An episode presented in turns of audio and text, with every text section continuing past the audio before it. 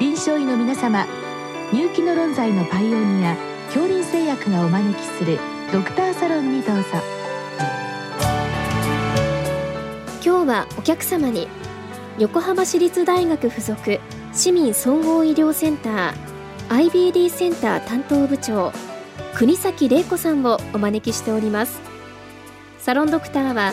防衛医科大学校教授池脇勝則さんです。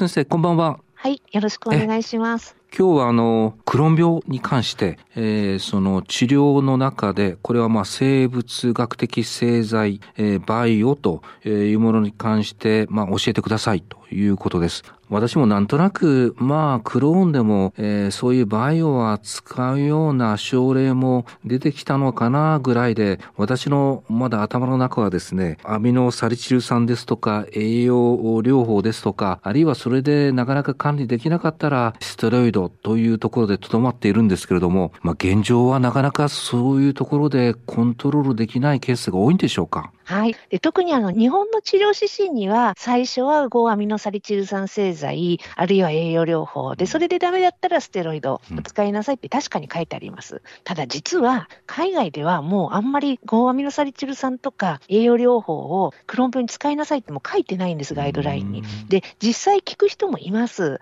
で、それはたまたますごく軽症で見つかった非常に運のいいクローン病の方だと思います。で、私たちはあのクローン病大体今まで1300人ぐらい拝見させていただいたんですけれども、実際にその5アミノサリチル酸とか栄養療法で病変が進まないで、ちゃんと治療できた人がどれぐらいいたかっていうのをこの間データ出してみたんですけど、うん、5%未満なんですね。ですので、ほとんどの患者さんはそれ以上の治療をしています。これは先生、あの、海外のクローンも日本のクローンの患者さんもそんな状況なんでしょうか？ただ実はですね、海外はその5アミノサリチル酸製剤や栄養療法を進めていない割には、はいはい、日本ほど生物学的製剤を使っていないんですね。日本は圧倒的に生物学的製剤の使用率が高いんですが、えっと、その理由として、実は日本のクローン病の患者さんは、どうも白人のクローン病の患者さんより重い患者さんが多いみたいなんです。で、特に小腸側に非常に広範囲に狭窄や潰瘍を作ってくる方が多くてですね、それであの生物学的製剤の強い治療を使わざるを得ない患者さんが多いと思います。確かに先生、もう一つのあの炎症性腸疾患の改正大腸炎は、まあ、基本大腸をまあフォーカスというか、まあ、そこが病変ですけれども、クローンの場合はもう至るところって言ったら変でしょうか、広範囲なんですよね。そうなんです。本当に口からお尻までなんですけれども、やはりあの小腸がどうしてもブラックボックスになりやすい、あの検査ができる施設も少ないですし、ただ一方で、クローン病の供養量を決定的に決めるのは小腸。で、あのやっぱり狭窄してしまいますと、まあ、大量切除になりますと、あの単腸症候群になって、もう食べても太れないとか、体が弱くなっちゃうってことが起こりますので、やっぱり小腸病変をいかに正しく評価して、そしてそこに対して悪くならないように治療するかっていうのは、結構クローン病ではポイントになってきます。まあ、確かに先生、あの、そういったまあ、軽症の方っていうのは、まあ、現状としたらほとんどいらっしゃらないと。で、まあ、これは多分治療のこう考え方っていうのは、例えばちょっと領域違いますけども、関節療養もそうだと思うんですけれども、トリットターゲットで、まずは寛解を導入して、それをいかに維持するかということになってくると、やっぱり最初のその寛解の導入というのは、いろんなその十分な薬というんでしょうか、そういったリストの中からきっちりとこう、効果のある薬で始めて、そういう考え方になってくると、どうしても今日の話題のバイオ製剤、これはもう欠かせないという状況なんでしょうか？そうですね。まあ、私たちも日本のガイドラインには実際従って、特にあの、本当にたまたま軽い病変で見つかったクロミの患者さんは、もちろんあの、ゴアミノサリチル酸製剤ですとか、うん、栄養療法で始めて、まあ5%の人はそれでうまくはいってますので、うん、まあ、あの、その人たちはすごくいいと思います。ただ、その治療がうまくいっているか、これ腸のやけどなんで、クローン病っていうのは、あの、どんどんどんどん進行していく、狭窄、うん、あるいは短縮しちゃう、焼肉と同じなので変な話、縮んじゃうんですよね。だから、狭窄もするけど、小腸短くなっていっちゃう。なので、やけどが続いてるねって判断したら、治療を次々強くしていくっていうような形になります。でそれは最初はあのステロイドでもいいんです。で、あの実際ガイドラインには、5アミノサリチル酸と栄養療法ダメだったら、ステロイド使いなさいって書いてあって、私たちも結構ステロイド使います。でもそれでもやっぱりダメだとか、あと肛門病変ですね、痔瘻とかそういうのはステロイドは効かないので、まあ、そういうものがあると、早めに生物学的製剤に入るっていう形になります。まあ、一応その治療のアルゴリズムはあっても、まあ、現状あるいは患者さんのその病変の程度種類によっては結果的にこのバイオというのがどうしても欠かせないそういう現状になってきたということですね。はいそうです。それでまあこのバイオバイオも先生いろんな種類があるようですけれども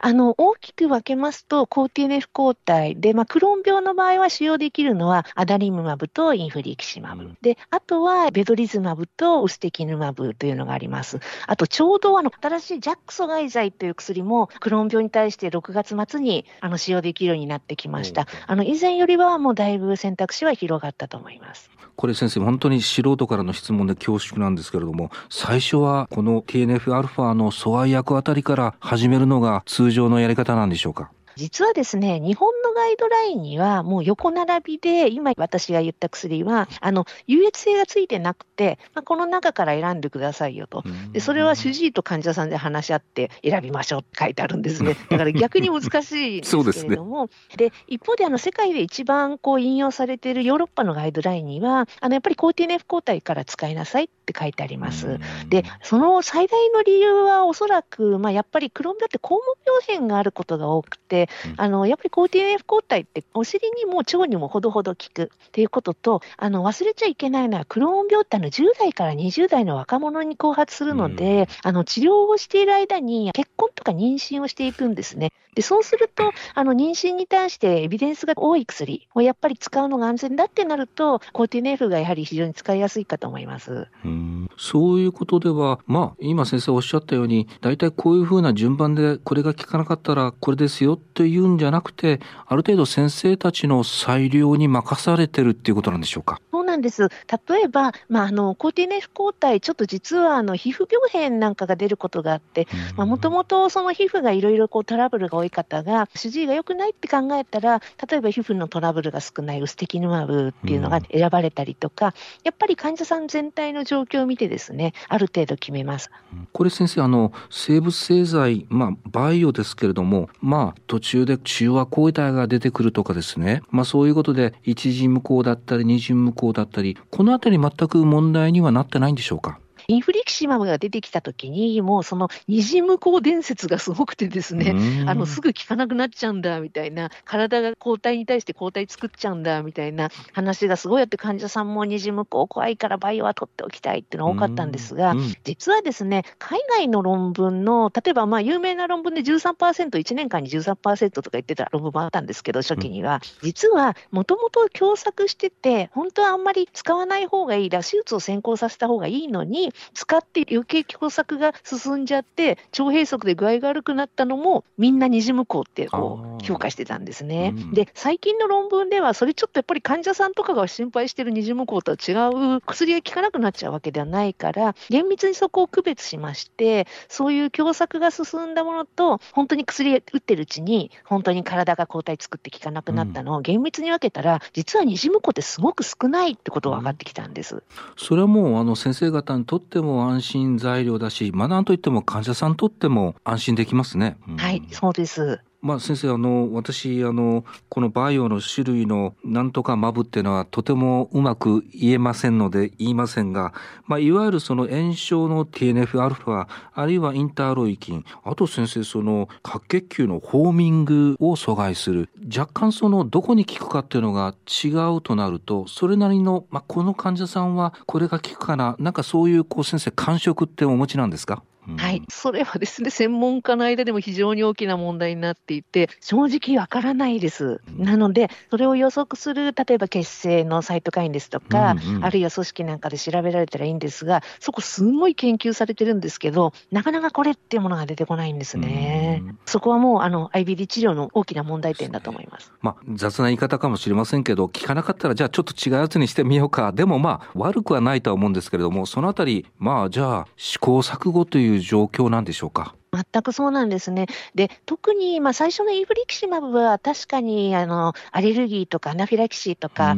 投与中にやっぱり一番最初に出てきたので、やっぱりこう、ラフな作りの抗体製剤ですから、やっぱりそういうことが起こりうるんですけど、その後に出てきたのはもう本当に副作用が少なくてですね、やってしまったからなんか大きなトラブルが起こるとか、取り返しがつかないことが起こるようなことがほぼ副作用としてはないんですね。なので、そこは患者さんにお話をして、で、あの、どれがあなたに合ってるか、それは医学的にはこう当てる。あと、これから妊娠をしたいんだったら、エビデンスが多いのはこれだし、とか、うん、あと、点滴がいいのか、皮下注射がいいのか、とか、そういうのも話し合いながら決めてます。まあ、おそらく先生方は、そういったバイオを使った治療の、なんて言うんでしょうか、手応えっていうのはお持ちなんだと思うんですけれども、手術まで行くような症例っていうのは、やっぱりバイオによって、だいぶ抑えられていますか？これはですね、もう日本でも海外でも、あの、バイオが出てきてから、あの、手術率が下がってるって論文はたくさん出てます。で、あとは、日本が素晴らしいのは、あの内視鏡的なバルーン拡張術って言って、うん、あの短い狭窄ですと、あの象徴内視鏡ってあの実地時代の山本先生たちが、あのまさに日本が発信した技術ですが、うん、日本は内視鏡上手ですので、どんどん小腸の奥に入っていって、あの短い狭窄ならもうバンバン広げられるんですね。でそうすると、回復手術をしなくても、内視鏡手術であの良くなってます。うん、先生、最後に先生方のような専門的な治療で、この隠れクローンを救える、でもお聞きの先生方が、んこの人ちょっと怪しいな、なんかそういう、こう、どういうところに注目して先生方に送ったらいいんでしょう？まず今日あの聞いてくださっている専門医でない先生にお伝えしたいのは、とにかくクローン部指数関数的に増えてる。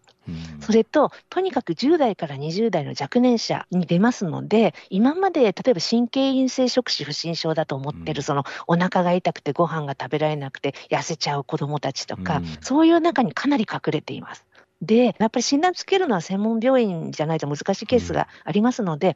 紹介することは全く恥ずかしいことではない。うん、なので、どんどん紹介してください。患者さんのためだと思います。でもし一つ、非専門の先生でやれるとしたら、今、血液で LRG っていうのが測れるんですね。で、これは CRP に似てるんですが、腸管の炎症を反映してるって言われてるんです。だから、ちょっと痩せてる不明熱でお尻が腫れてるっていう人が来たら、LRGC なんかもし測っていただいて、これ普通に保険で測れますので、で、高かったらますます自信を持って、あの、ご紹介いただければと思います。何でも送ってくださいっていう先生のお言葉、非常に頼もしく思いました。ありがとうございました。ありがとうございます。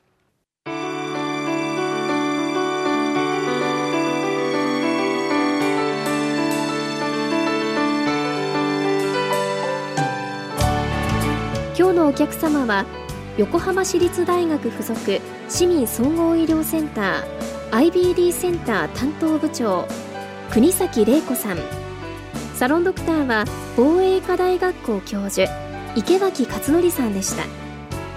それではこれで恐林製薬がお招きしましたドクターサロンを終わります。